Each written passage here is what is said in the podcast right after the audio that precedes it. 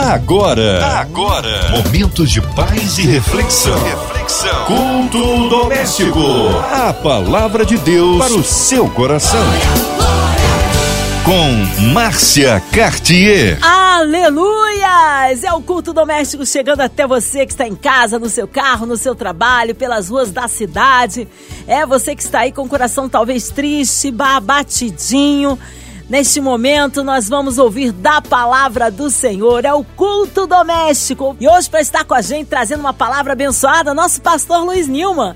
Ele é da Igreja Cristã aqui ali em Manguinhos. Pastor Luiz Nilman, que alegria recebê-lo aqui em mais um culto doméstico, meu pastor. A paz do Senhor Jesus, como é bom falar contigo, minha irmã e amiga Márcia Cartier que Deus abençoe você, sua família também. Já manda um abraço para o esposo, a filha Pérola, que Deus abençoe você.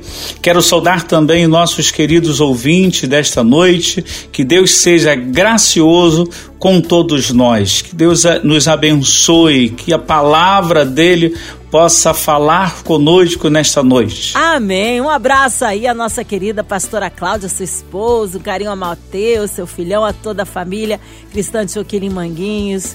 O nosso abraço. Hoje a palavra está no Antigo Testamento, é isso, pastor Luiz Nilma? O texto escolhido foi o Salmo 126. Ele tem apenas sete versículos, é pequenininho. Se você puder, querido, vai abrindo aí, que já já voltaremos com a leitura e a pregação da palavra. A palavra de Deus para o seu coração. Se você puder, acompanhe aí na sua Bíblia. Quando o Senhor trouxe do cativeiro os que voltaram a Sião, estávamos como os que sonham. Então a nossa boca se encheu de riso e a nossa língua de cântico. Então se dizia entre os gentios: Grandes coisas fez o Senhor a estes, grandes coisas fez o Senhor por nós, pelas quais estamos alegres. Traze-nos outra vez, ó Senhor, do cativeiro, como as correntes das águas do sul os que semeiam em lágrimas cegarão com alegria. O fim, versículo 6 fala assim: ó, aquele que leva a preciosa semente andando e chorando, voltará sem dúvida com alegria, trazendo consigo os seus molhos. Que palavra abençoada e abençoadora, que coisa maravilhosa é poder estar aqui falando de algo precioso, essa porção da palavra do nosso Deus e que certamente vai nos fazer uma diferença muito grande no nosso da nossa forma de compreender a situação, o momento que nós estamos passando. Esse salmo acredita-se que é, assim como outras, claro, passagens bíblicas, narre o regresso dos prisioneiros da Babilônia para Sião. Eles estavam regressando.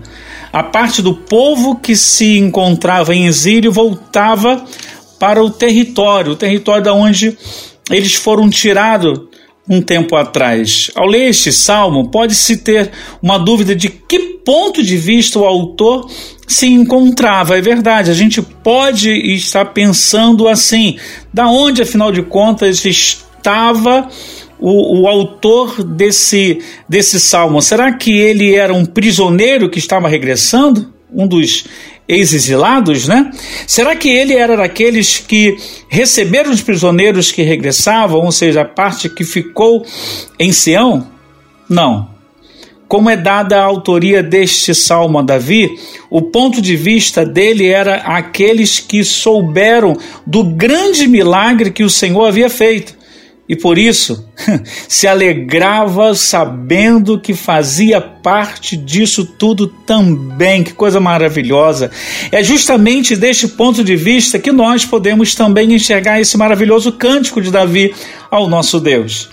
De uma forma geral, este salmo nos fala de restauração de nossas vidas, de renovo do nosso ânimo e de aumento de esperança para o nosso porvir ele descreve três etapas básicas da vida do povo de Israel e do nosso povo, claro, também, por conseguinte, uma vez que nós nos enquadramos como tal.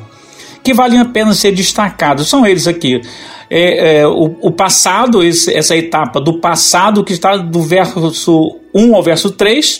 Temos uma história de salvação a contar, um passado de glória a, a agradecer a Deus. Também temos o presente, que está aí sintetizado no versículo 4.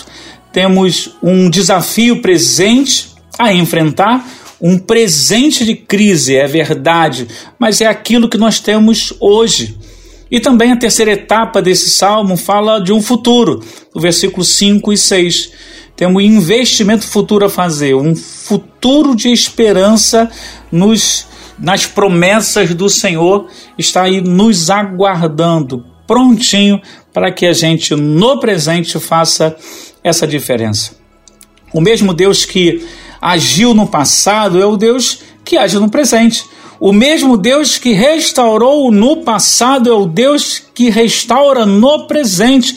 O mesmo Deus que tirou o seu povo dos grilhões da escravidão e o restaurou a sua terra é o mesmo que pode mudar a nossa sorte hoje, a sua vida, querido ouvinte, hoje, não só amanhã, mas também hoje e pode ser agora. Preste atenção. Veja que as maravilhas que Deus fez ontem devem nos inspirar a buscar a Deus com mais fervor hoje. Versículo 1 ao versículo 3, como nos falamos. Nós somos uma igreja histórica, é verdade, mas não vivemos apenas de história. Nós não oramos no passado. O nosso Deus fez, faz e fará maravilhas. Não vivemos apenas de lembranças, a intervenção de Deus é contemporânea, ou seja, é para os dias de hoje. A intervenção de Deus é maior do que a nossa expectativa. O versículo 1 fala muito bem sobre isso. O povo tinha perdido a liberdade, a pátria, o templo, a família, o culto, as festas. Só sobraram o cerco, a fome, a morte e a escravidão. Olha só que cenário. O povo estava entregue à crise da falta de seu lar, foram tirados do seu país, seus vínculos foram quebrados, perderam seus bens, perderam suas famílias, estavam aonde não gostariam de estar, entraram numa apatia coletiva.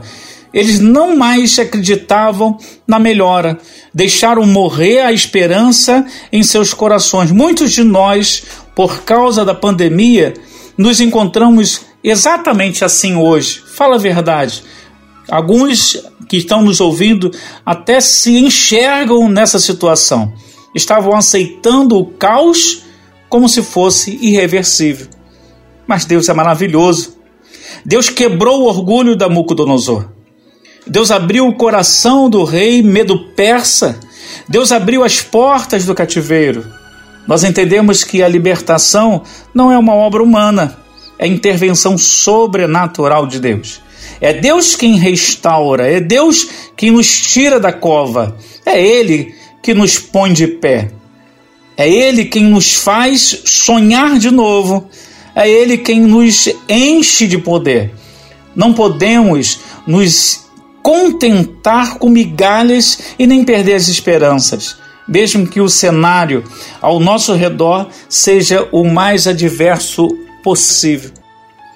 A intervenção de Deus, queridos, produz alegria indizível. Você não consegue explicar o que está acontecendo. Então a nossa boca se encheu de riso e a nossa língua de cântico. Está lá no versículo 2, a parte A do versículo. Ou seja, é, é, é praticamente automático. Você começa a pronunciar é, coisas maravilhosas, coisas que exaltam o Senhor. Começamos a cantar quando é, somos impactados pela graça, por esse favor imerecido da parte de Deus. A intervenção de Deus produz impacto impacto nos outros e torna-se um poderoso testemunho entre as nações.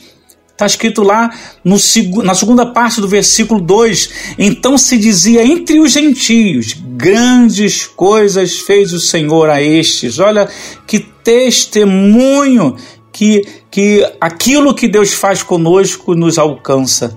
A intervenção de Deus gera reconhecimento sincero. Grandes coisas fez o Senhor por nós, pelas quais estamos alegres. Ou seja, foram grandes coisas que Deus fez, não foram pequenas coisas. Foi o Senhor quem as fez, ou seja, mesmo que, que tenha sido usado reis, mesmo que tenha sido usado guerreiros para que isso acontecesse, profetas foram destinados para esse fim, mas nós temos que reconhecer que foi o Senhor, através dessas pessoas, que fez no final das contas. Essas grandes coisas foram feitas por nós e não contra nós. Ou seja, Deus, ele é benigno, ele é, ele é benéfico, ele nos ama, por isso que ele faz assim. No verso 4, 4 querido, traze-nos outra vez, ó Senhor do cativeiro, como as correntes das águas do sul, diz o texto. O salmista, claro, não está é, pedindo literalmente que o estire do cativeiro, pois não se encontravam assim. Davi queria sentir aquela mesma alegria no presente que o, que o povo de Deus sentiu no passado. Um passado de glória não é a garantia de um presente glorioso, não é. Eles estão alegres pelas vitórias de ontem, mas ao olharem para o presente, a vida estava como um deserto. As, as, as vitórias é, do ontem não são suficientes para o hoje. Temos que andar com Deus hoje. Temos que ser cheios do Espírito Santo hoje. Temos que evangelizar hoje. Temos que investir na família hoje. Não podemos apenas celebrar as vitórias do passado, ainda que sejam importantes, mas elas não se esgotam em si mesmo. Antigas bênçãos não são suficientes para a vida de hoje, assim como antigas mágoas não devem estragar o presente. Os lugares dos grandes avivamentos de ontem, hoje, são lugares de igrejas mortas, infelizmente. Quem sabe ontem você foi um homem cheio do Espírito Santo, uma bênção, mas o coração agora está murcho, seco, vazio. Saiba, querido, que hoje Deus te fez escutar aqui, está ligado nessa estação, não para que outra coisa fosse feita, mas para que você pudesse ter um renovo na sua vida. A sequidão hoje não é motivo de desânimo, mas é motivo de um grande clamor a Deus.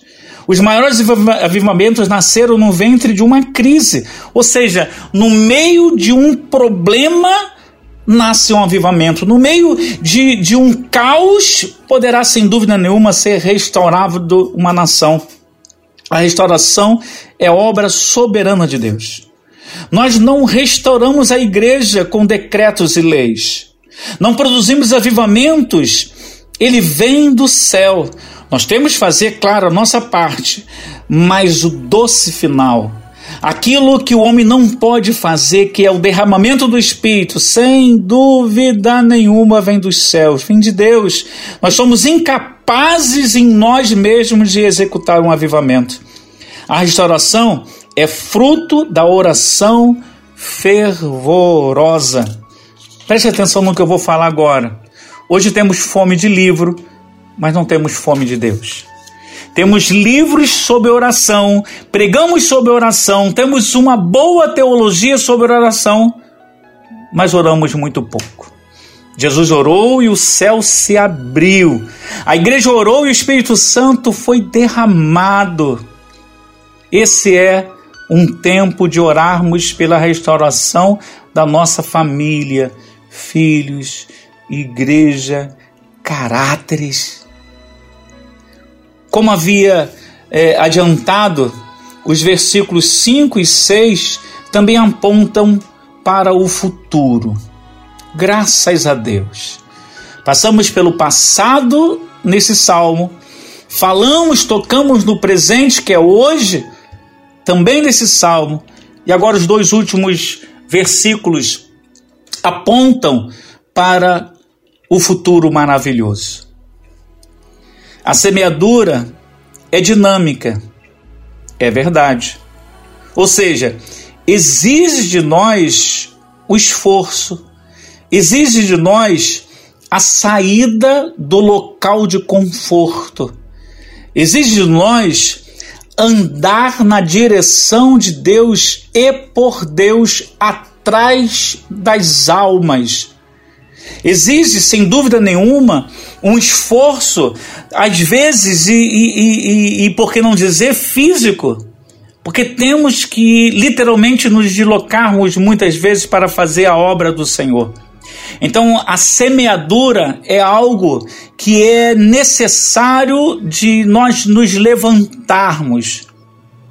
E às vezes, como diz o texto, até de chorar. Oh, meu Deus, quantas vezes isso acontece? A semeadura, querido, talvez você esteja pensando, a semeadura que você está fazendo na sua família, Quantas vezes você tem chorado, quantas vezes você tem clamado ao Senhor, quantas vezes você tem implorado a Deus que intervenha com milagres, e às vezes você não consegue enxergar que isso está fazendo efeito e você talvez no fundo do seu coração comece a, a duvidar que um dia isso vai ser transformado. Não tenha dúvida. O Senhor que ouve tudo, enxerga tudo, está atento ao seu clamor. Pode chorar na semeadura, porque isso vale a pena. Precisamos pregar aos ouvidos e aos olhos do povo. Precisamos usar todos os recursos que a nós foram dados, tanto de áudio, quanto de redes sociais, quanto de vídeos, mas também, queridos, no calar da nossa boca em frente ao à frente de, de uma afronta. Muitas vezes não é com palavras que se ganha uma questão. Muitas vezes, quando nos calamos, é que Deus fala por nós e fala através de nós. A maior pregação é o nosso testemunho pessoal. Esse sim mostra a nossa fé coerente. Afinal de contas, se cremos, devemos viver assim, justamente como pregamos, como cremos. Precisamos aprender a regar o solo com as lágrimas do nosso esforço. Não tenha dúvida. O solo pode estar duro, calcificado, o chão pode não ter é, os sais minerais necessários. A terra que você vai jogar a semente pode estar petrificada, como um coração endurecido de uma pessoa a quem você esteja evangelizando. Não tenha problema. Se retire em oração. Faça o encontro pessoal com Deus, você e ele. Chore na presença do Senhor, que essas lágrimas, sem dúvida nenhuma, vão amolecer o solo do coração daqueles a quem você tem destinado a sua pregação, o seu evangelismo. Quando isso acontece, quando você chora e, e, e, e molha o solo, a colheita é absolutamente certa poderosa e abundante no Senhor. Creia nisso, querido. Eu tenho absoluta certeza que você não está ouvindo por um acaso. O Salmo 126 é um salmo poderoso, é um salmo que nos impacta, é um salmo que fala conosco, independentemente daquilo e que estamos vivendo, seja no, estejamos vivendo no, no, numa parte alegre do nosso tempo ou também num caos. Não tenha dúvida, o Senhor ouve as suas orações. O Senhor é o mesmo que fez milagres no passado com você na sua vida ou também descritos na Bíblia, que são verdades. É o mesmo Deus que está nos ouvindo hoje, é o mesmo Deus que te ouve, que te vê, que ampara as suas lágrimas. Creia que Deus possa fazer com que essas palavras façam morada nos seus corações, dos nossos queridos ouvintes. Deus abençoe você ricamente. Amém? Que Deus abençoe nesta linda noite. Amém. Glórias a Deus. Aleluia! Glórias a Deus! Deus é tremendo, Ele é fiel. Que palavra! Aleluia! Agora, nesse instante, nós queremos incluir você que está no hospital, numa clínica, encarcerado, sentindo uma necessidade, precisando do socorro de Deus, com o coraçãozinho triste, enlutado, nossas famílias, nossas igrejas, nossos missionários em campo, nosso pastor Luiz Nilma, Vida, Família e Ministérios, nossos pastores, toda a equipe da 93 FM, nossa irmã Invelise de Oliveira, Marina de Oliveira, André Mari Família, Cristina Xiste e Família, nosso sonoplasta Fabiano e toda a família. Nós cremos um Deus de misericórdia e de poder.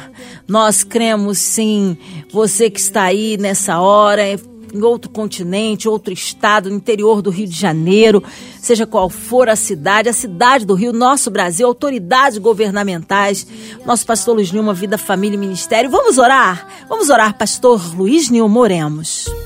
Deus, em nome do Senhor Jesus, aqui estamos.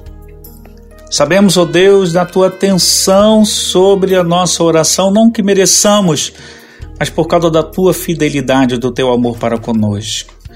Nós te pedimos, o oh Deus, que tu possas continuar abençoando esta rádio, a Rádio 93 FM, que tem sido um canal de bênção, assim como a MK Music, Pai, tem proclamado a tua palavra. Que tudo, ó oh Deus, que eles planejem de acordo com a tua vontade, Pai, seja feita e que seja próspera. Nós oramos, ó oh Deus, pelos doentes, e também pelos enlutados, principalmente aqueles ligados à pandemia. Esse terror, ó Pai, que está acontecendo, está amedrontando muita gente. Sabemos, é verdade, que não é exatamente isso que a mídia está proclamando, mas, ó Pai, em nome do Senhor Jesus, acalenta, abraça, para que essas pessoas possam ser fortalecidas no Senhor. Oramos gratos pela chegada da vacina, é verdade, mas que as pessoas possam colaborar atendendo a, as orientações das autoridades sanitárias também, Pai. Dê competência, Senhor, a essas autoridades para decidirem a nosso favor e bem-estar. Oramos pelos presidentes, né, pelo presidente da Câmara e pelo presidente do Senado, que recentemente foram eleitos, ó oh Pai que possam fazer um mandato de acordo com a lei e em prol de nossa nação. Isso tudo te pedimos, ó Pai, crendo que tu estás nos ouvindo, em nome do Senhor Jesus. Amém e amém. Amém, aleluia, glórias a Deus, ô oh, Senhor, glórias a Deus, como Ele é fiel, como Ele é tremendo. Pastor Luiz Nilman, que alegria. Como é bom recebê-lo aqui em mais um culto doméstico. O povo quer saber horários de culto ali da Igreja Cristã de Choquim em Manguinhos, horários aí, contatos, mídias sociais. Considerações finais, não é isso, pastor? Fique à vontade. Sim, Márcia. Nossa igrejinha, nossa Igreja Cristã de Choquim em Manguinhos fica na rua Capitão Bragança 132, Manguinhos. Nós temos cultos lá nas terças-feiras, culto de oração, e quintas-feiras também ambas as reuniões 19 e 30, tanto terça quanto quinta. Agora, domingo, nós temos duas reuniões: a nossa EBD, 9 horas, e o nosso culto de evangelização, pregação da palavra, que é 18 e 30. Domingo, então, 9 e 18 e 30. Quero mandar abraços aqui à minha querida esposa Cláudia Nilma, meu filhão é, Mateus Nilman também, a minha mãe, irmãos, cunhados, cunhados, sobrinhos que sempre estão atentos aí a aquilo que é falado aqui no 93, em especial quando eu posso vir aqui também. A todos os meus grupos de WhatsApp, ao meu pastor, claro, Edson Bittencourt Cordeiro, pastor nosso presidente lá na sede que fica em Cordovil, a minha igreja cristã Antioquia em Manguinhos, que tem me sustentado em oração, a querida Márcia Cartier, é claro, e sua família, sua linda família, a toda a equipe 93, muito obrigado, que Deus possa abençoar cada vez mais. É você, querido ouvinte, Que Deus abençoe, certo? Que hoje seja uma noite de salvação aí. Me despeço então aqui agradecendo pela oportunidade de falar desse amor incondicional de Deus por nós. Muito obrigado mesmo. Até a próxima, queridos. Deus abençoe. Amém. Obrigada aí. Um abraço, pastor Luiz Nilma. Um abraço, pastora Cláudia, Mateus, a toda a família. Seja breve retorno nosso pastor Luiz Nilma aqui no culto doméstico. Carinho especial. Alô, cristã, Igreja Cristã de Joaquim Manguinhos. Nosso abraço. E você, ouvinte amado, continue por aqui. Tem mais palavra de vida para o seu coração. Lembrando, de segunda a sexta, aqui na São 93, você ouve o culto doméstico e também podcast nas plataformas digitais. Ouça e compartilhe. Você ouviu? Você ouviu? Momentos de paz e reflexão. reflexão. Culto doméstico. A palavra de Deus para o seu coração.